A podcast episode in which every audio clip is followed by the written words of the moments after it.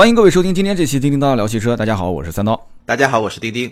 今天这期节目呢，聊一个车型。这个车型我在上海车展的时候啊，特意去现场直播过一次啊，就是别克的 v e l i t Five，名字比较难读啊，就是但是我们是求证过的，对，叫 v e l i t Five，对，而且它没有中文名，所以我们也不知道怎么用中文的这个音译来来翻译它。但是呢，网友很聪明，我看到论坛里面很多网友把这个车直接简称为 V 五。就是威武，就很多人说威武啊，就是这个高大威武的那个威武，就是一个 V，一个五，它 v e l i t Five 嘛，就把 V 和五 就是简称了。我们要不今天节目简单一点说，就是直接 V 五这个车型啊 就可以了。对，威武这个好。而且我觉得像这么复杂的名字，真的应该是起一个中文名了，否则你在传播的过程中真的会有问题。我估计可能厂家也没怎么想让它传播，因为 其实很多人都没搞明白。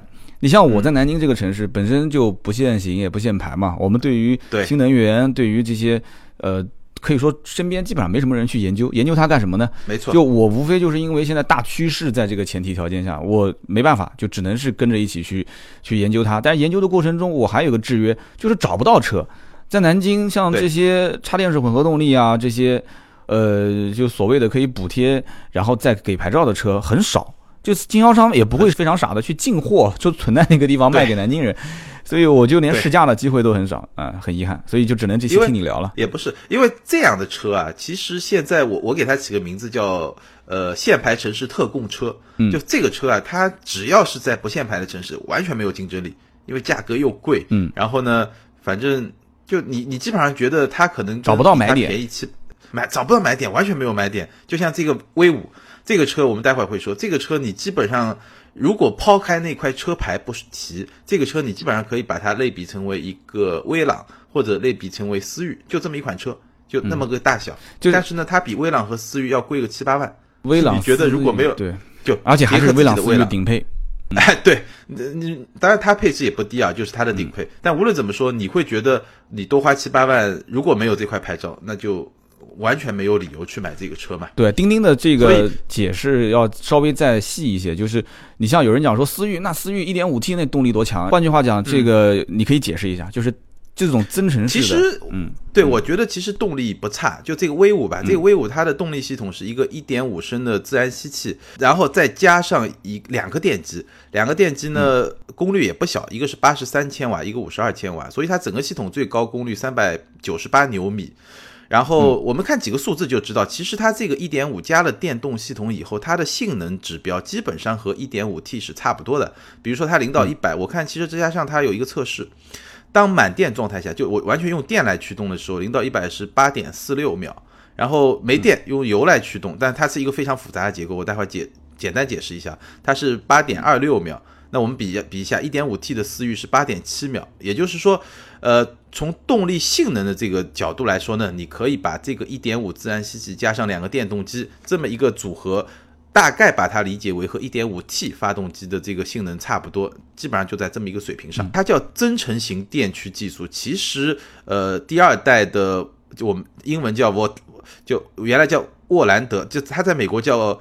Volt 嘛，就是我们的沃兰达，对吧？现在到中国改的别克的标，它这个技术叫 Voltec，就第二代的技术。其实这个技术啊，我们不用去想那么复杂，它你可以把它认为这个技术可以是增程型来用，可以插电式来用，可以是普通的混动都可以用，都是同一个系统，只是它在。呃，每个不同的车型上，它设置会略有点不同。那基本上这么一个系统，我刚才说了，它的性能可能就跟一个 1.5T 差不多。然后呢，它在美国，刚才已经说了，对吧？它在美国其实是挂雪佛兰牌的，就是我们之前沃兰达，英文叫 Volt 那款车的第二代的 Volt，其实一五年就上市了。那现在进入国内呢，我记得第一代的沃兰达那贵的非常离谱啊，基本上要四五十万。我印象中，就一个那么小的车，四五十万，根本是没人买。我估计除了圈内人，根本可能普通的消费者根本就不知道有沃兰达这款车。那第二代呢？它进入国内以后，它就挂了一个别克牌，因为别克牌在中国还是这个号召力会要要大很多。然后它的呃混动系统呢，我用非常简单的，我试图用非常简单话来解释一下它的混动系统啊，因为通用的混动系统基本上分为。两种，第一种呢是基于前驱平台的，比如说君越的这些混动的车型啊，包括这个呃威武。还有一种呢，就我们之前说过 CT 六，那个是基于后驱平台的。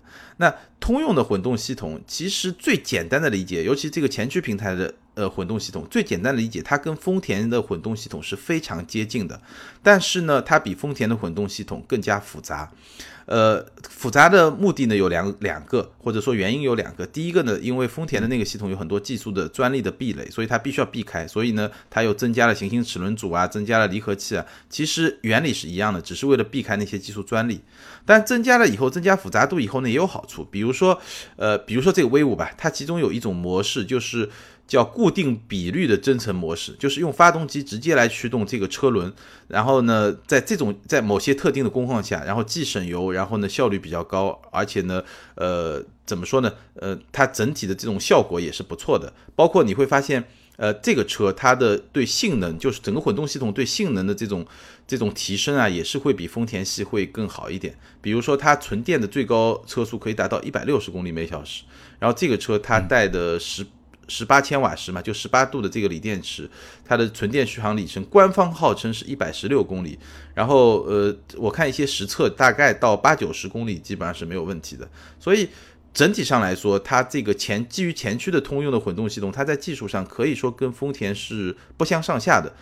然后后驱呢又不太一样，像比如说我们说过的 CT 六，它基本上它。它它是一个非常复杂的一个结构，两个电机，三个离合，呃，三个行星齿轮组，五个离合器。那这么复杂，它其实是为了增加一个性能模式。也就是说，丰田的系统也好，丰田系统一个很特很特别的地方，就是说它的发动机和电动机是没有办法同时爆发最大能量的，所以它其实是一个。更多是照顾了环保或者说节油这么一个效果，而 CT 六它为了能够在性能模式下把所有的电机和发动机的能量同时爆发出来，它结构就非常复杂。那这个就是更像是我们上一次说的德系的，就像呃奔驰啊、保时捷啊那个混动系统的那个思路，其实是不太一样的。呃，当然可能有人又要说了这个。我们没被充值啊，但通用系的这个混动，你怎么老是说它那么好？对，但它有一个致命的，也不叫弱点吧，有一个特别不好的地方，就是什么呢？就是。你会发现，我们很多车评人在说丰田系，包括雷克萨斯的这个混动系统时候，有一点一直我我反正很少听到有人说的，就是丰田系的混动系统现在有一个特别大的优势，它的成本控制的已经非常低了。所以，我我们看到丰田的混合混混动车啊，它的价格可能跟普通汽油车差不多，但我们再来看看通用这款车，这个威武，可能比同一个体型、同一个动力水平的汽油车差不多就要贵一块上海车牌，也就七八万，这个距离其实挺大的。现在丰田的零差价政策其实已经执行很多年了，就是至少是在这个丰田的卡罗拉和雷凌这两款车上。对，所以你讲的这一点我深有体会。对，丰田，我记得当时雷凌跟卡罗拉做零差价混动上市的时候，我就做了一期节目分析整个丰田的战略。呃，你可以再看一眼，就是丰田在小型车的市场的布局上，也是目前所有的车系当中最全的。那么，它第一步是先把小型车的战略圈，就是把车型全部布局布好了。不管是像什么，呃，这些小的，像威驰，然后这个雅力士，雅力士三厢，雅力士是两厢，本身就是威驰的两厢版嘛。然后威驰也做个两厢，就是等于全部四款车同时砸小型车市场。呃，往后这个丰田的混动，我个人觉得还会往下沉，就沉到这些小型车上去。就做那种混动版的小型车，另外一个呢，就是这种这种，你想想看，零差价，其实对于什么样的车型是最有诱惑力的？就是老百姓平时经常开的那些车，呃，包括这些小到 A 零级的，然后再往上。可以到那些 B 级车，就现在什么雅阁的锐混、丰田的这个凯美瑞混动，就是在这一个区间当中，其实大家对于整个的预算是比较敏感的。你说雷克萨斯混合动力，它虽然也是有比价格，但是整个这个车系的价格，你跟 BBA 去比起来的话，它还是有一定的竞争优势的啊。丰田的混合动力怎么讲呢？就是我刚听了那么多啊，就是它的整个的优势。一个是技术壁垒，二一个是这么多年它成本已经压得非常低了，几乎和自然吸气或者是他们自己家的那些燃油车，呃，几乎是等于是持平了嘛。那别克现在的这个又是什么两套电电机电动机，然后两套这个行星齿轮组，包括什么三个离合器，我都不用去具体去追究是用什么牌子的或者怎么排列，就光听这些成本估计就不低，所以它造价肯定是下不来嘛。你说是不是？嗯，对，比较复杂，对。造价肯定下不来。而且有了这么多复杂的一些东西在车上，呃，很多人会担心两个问题点。第一个就是将来它在就是出问题的方面会不会是概率更高？因为越复杂，有可能它的出问题的概率越高嘛。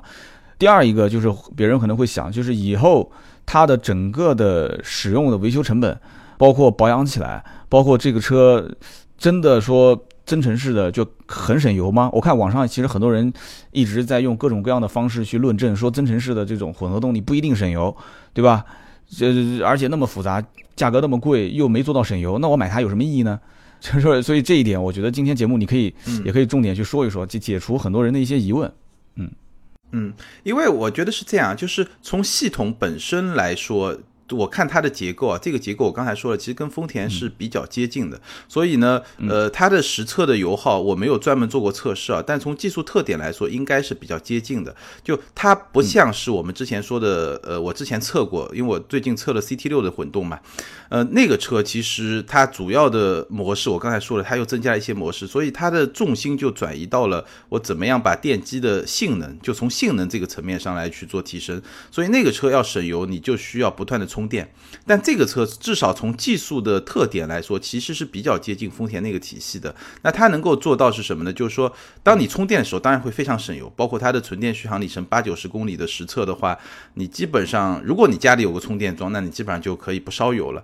那即使没有这个呢，我相信它会比 CT 六那个会更省油一点。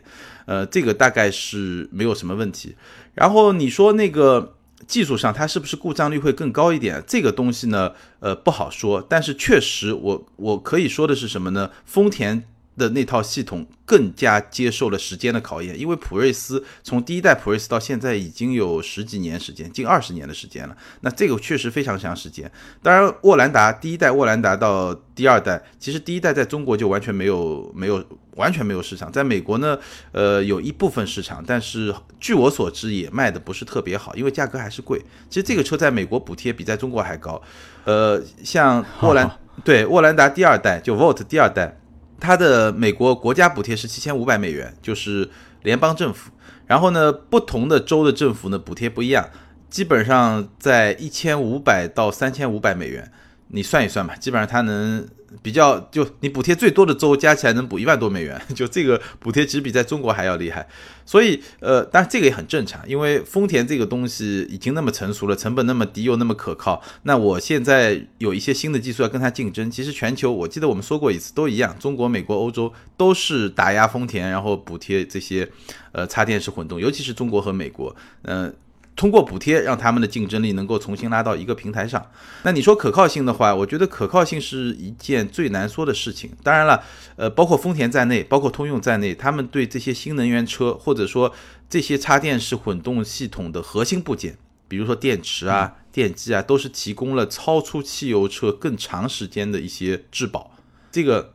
可能能打消一部分用户的这种顾虑吧，但是，呃，如果你一定要去比可靠性，那就跟早些年大家对涡轮发动机很担心一样，这个或者对对双离合变速箱很担心一样，这个是没有办法的。一个新的技术，你一定要很长时间才能让大家去确信它没有问题。对，这个必须得卖一段时间。丰田其实虽然在中国可能混合动力大家接触的不是特别多，也就最近刚两这两年啊，但是其实国外的口碑。中国现在互联网那么发达，大家上网随便搜一搜就能知道了。比方说像美国的出租车凯美瑞混动，对吧？包括很多的一些混合动力车型都没出过问题，所以老百姓也能去默默的接受它。而且丰田本身你就不说混动车，就是正常的普通燃油车，其实对对，就是开不坏嘛。虽然看上去很廉价，各方面，那就是开不坏。对，讲到廉价这件事情，我看到很多人其实评论说别克的 Valet Five 就是这个车型的内饰。花了一个二十多万，结果买了一个感觉也就是十万块钱的车，就很多人是这样的一种感觉。对，就塑料塑料质感很强。嗯，它那是是这样，就是你看上去其实还好，就是你看上去其实质感都还不错，但是经不起摸，就一摸就 一摸就露馅儿，你知道，就基本上是这么一种状态。就我刚才说的嘛，一个二十多万的车，它的所有部分其实就跟一个十多万差不多，然后它的后排空间。后排的呃空间呢两分啊，就是好的地方呢在于它的后备箱是一个完整的，就有些呃混动车会把电池放在后备箱，所以会挤占后备箱很大的空间。就我们上次说 CT 六就这样，那它的后它的电池是放在它是一个梯形电池，放在就是中央通道和后排座椅的下面。所以呢，它对后备箱影响是没有的。但是呢，它对后排座椅有影响，就它后排的，因为下面有电池嘛，它比较高，所以它后排的头部空间是比较小的。基本上，我觉得像我这样坐在后排就有点有点小小尴尬了，就勉强能坐了。还有一个问题呢，就比如说这款车是没有天窗的。嗯，就我觉得在中国一个二十多万的车，如果说没有天窗，或者说全系没天窗，它总共也就两款嘛，其实是觉得有点压抑，是吧？对，本身头排头部空间不大，又没有天窗，在中国市场确实这个，呃，我觉得可能会稍微有点，就对用户的角度来说会有点小问题。其实配置方面，我觉得通用应该讲不是一个特别，呃，不聪明的厂家。对。我一直讲，通用其实是一个特别会搞装潢的。就是车内的内饰各方面，它应该你看看昂科威，你看看君威、君越，对吧？新君威还没上，但是你网上已经有图了啊，包括君越的内饰，是的，做的都挺好的，就是它会营造一种豪华感。但是呢，这个 Value Five 这个车，就我估计可能成本都用在了那些技术电池上，对 对，我估计都用在这上面，所以以至于对厂厂商认为我给到这样的一个配置和这样的一个内饰已经是很到位了。这车其实主动安全不低啊。它很多标配的主动安全配置，应该同级别当中还算挺好的。是的，所以他会觉得说，这车我可能我定位的这个人群啊，就是属于对于安全比较看重，然后本身就是一个小众车型，然后在上海又是送牌照的，因为对不对？一个二十来万的车，你说，嗯，对，因为它本身就是一个小众车型，这一点很重要。而且呢，它其实因为我们说美国市场是一个雪佛兰的牌子，对吧？然后他把这个车引进来以后，本身就一个小众车型，其实它改造空间不是很大。就我刚才说没有天窗，这个它是没有。就这些方面，它是没有办法再去做改进的，否则成本就会比较高嘛。然后呢，呃，我觉得它的用户对它的需求呢，就是你满足基本的需求，然后呢，你关键在于你有免费牌照嘛，就这个是这个是它最大的卖点。因为我们刚才私下里也讨论这个车，呃，它卖点到底在哪儿？就是我想了一下，就在市场上能够拿到免费牌照的这个所有车型里面，二十来万是一个市场空白，就是二十来万合资品牌。这是一个市场空白，你要么就是宝马、沃尔沃，对吧？就这些雷呃，宝马、沃尔沃这种就比较高了嘛，基本上就四十万起的那种往上的那个豪华品牌，要么就是呃，比亚迪秦啊、荣威一五五零啊，就是很多人觉得很多人想要这块牌照，想要买一个插电式混动，但又觉得这些品牌可能稍微有点 low，所以 这个是他的一个需求点，对。家里面可能有一辆车，本身牌子还挺好的，对，但是结果呢，没办法，你说旁边停一辆比亚迪秦或者停一个荣威，总觉得不是那么回事，是吧？呃，就是面子上的事情啊，社交符号。还有个问题就是，上海啊，比亚迪秦，尤其是白色的比亚迪秦和黑色的荣威 E 五五零啊，就是专车，就是专车司机，所以这个形象也不太好。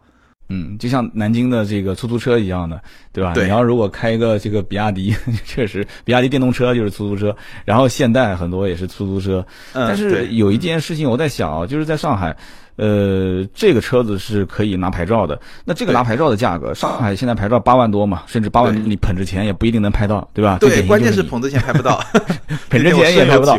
对，但是呢，深有体会。但是关键一点就是，可以这么换算吗？你觉得？能这么算吗？很难，就是一块新能源牌照值八万，你能这么算吗？我觉得肯定不能这么算，因为呃，它是不一样的。就是汽油车牌照是跟人走的，就是我我我换车这个牌照我就可以放到新的车上去。但是新能源牌照是跟车走的，至少现在没有政策说你能换。就呃，现在。比如说我买辆比亚迪秦，我拿个牌照，这个牌照就跟着这辆车。如果我接下来要换一辆车，换汽油车是肯定不行。但是现在也没有说，如果我接下来还是换一辆新能源车，那我到时候还能不能把这个牌转让过去呢？都没有说法。但无论怎么说，我觉得你直接把一块新能源牌照就折价折七万八万这么来理解，那肯定是有问题的。新能源车如果要转让，它也不需要转牌照啊，因为这本身就是送牌照，你转的时候换个牌就是了。对，现在不需要，但是我觉得这个政策不会无就不会无限期的延续下去。就你你怎么说呢？我相信三年五年以后，这个政策很有可能就没有了，因为到时候新能源车就现在其实是作为一个补贴嘛，作为一个激励措施嘛，对吧？当然了，从某种程度换一个角度来说，我觉得现在如果你不考虑车价。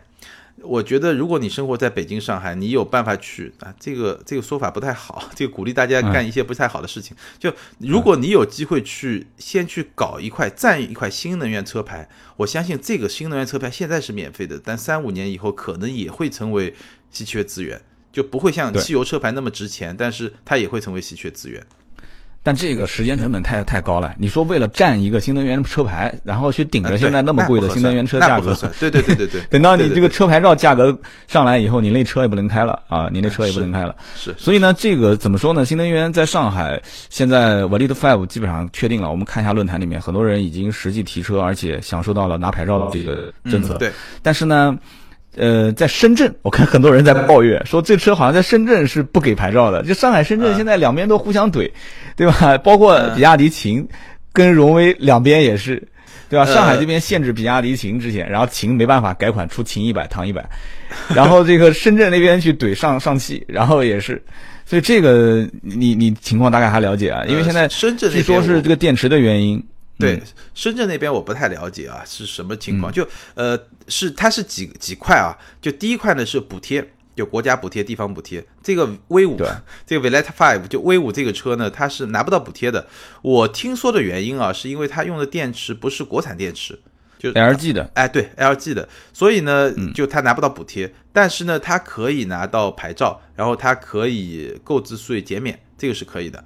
其实你刚才说的不仅是深圳、上海了，还包括比如说北京。北京其实限制特别严，就你可以把它认为是一种地方保护吧，限制特别严。然后呢，呃，包括我们之前说过，天津和广州对于那个混动车，就不是插电式混动啊，就那个雷凌双擎啊、卡罗拉双擎啊，因为一个车厂在广州，一个车厂在天津，也有不同的限制政策。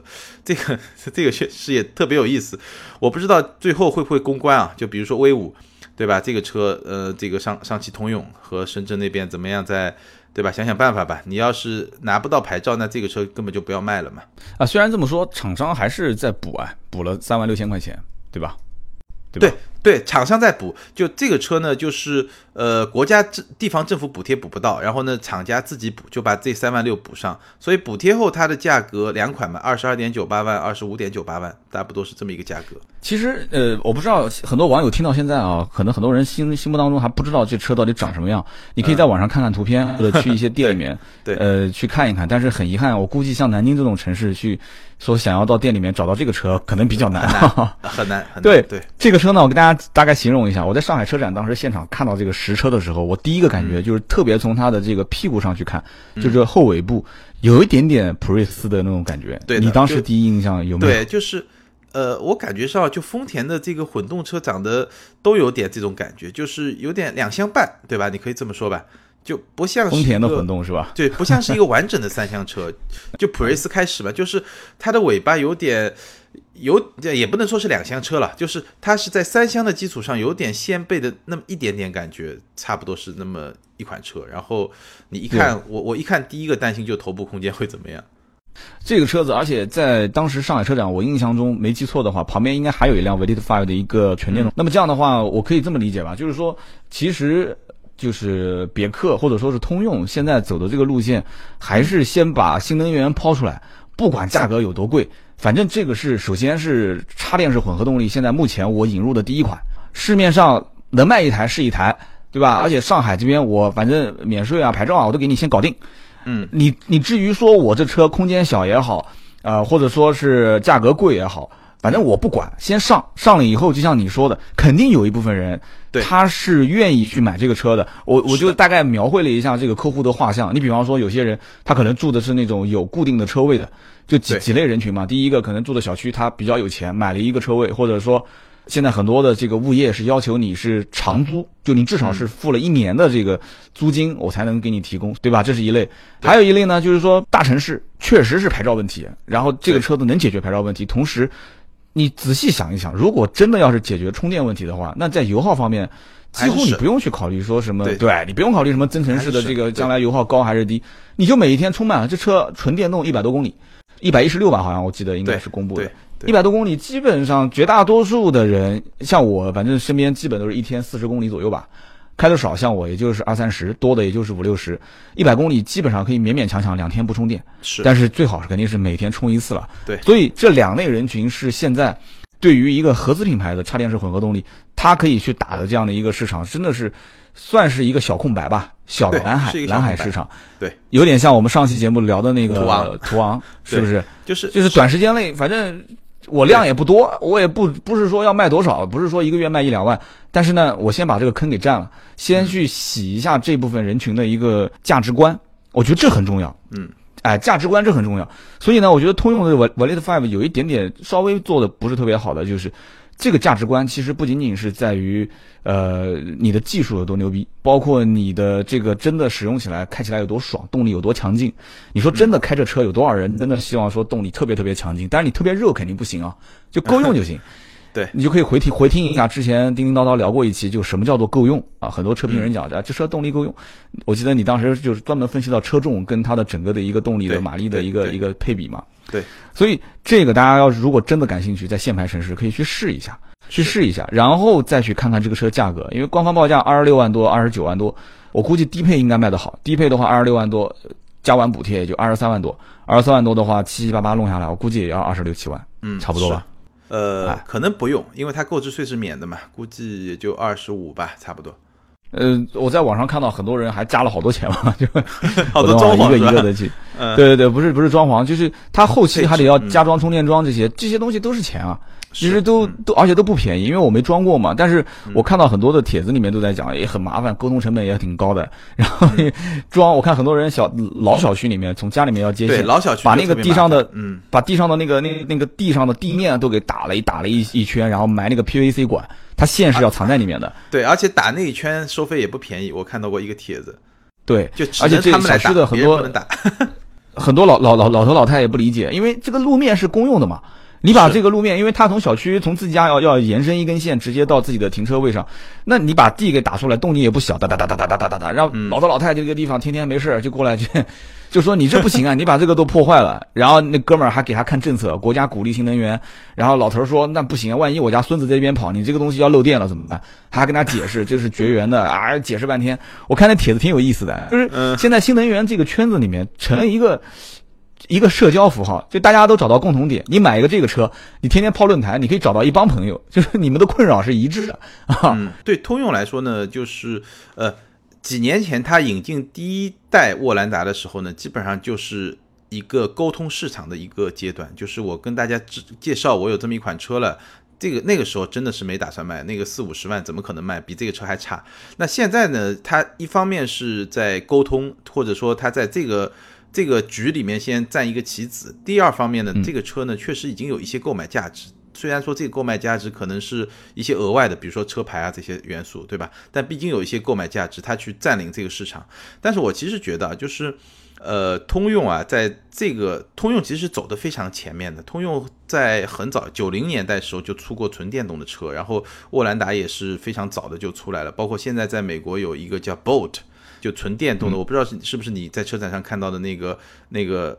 原型吧，就 Bolt 是一个纯电动车，基本上续航里程三四百公里，基本上它是要去跟特斯拉的 Model Three 就 Model 三去竞争的这么一款车，然后价格可能比 Model 三稍微便宜一点。其实通用走得很前面，但是我始终觉得，呃，可能它没有找到一个特别好的发力点。你比如说比亚迪的发力点就是，首先我特别便宜。然后呢，我有牌照，就这就这两条。然后通用呢，反正就技术上也不错，但是成本上又没有控制很好。它又没有像特斯拉那样，我做一个豪华品牌，我的品牌溢价能力特别强，我的那些用户不在乎钱，对吧？这也是一种玩法。但通用走的一个中间路线呢，呃，我觉得可能这个 V 五能够给他们开始就把这个市场稍微打开一个口子吧。但是毕竟还是一个很小众的市场。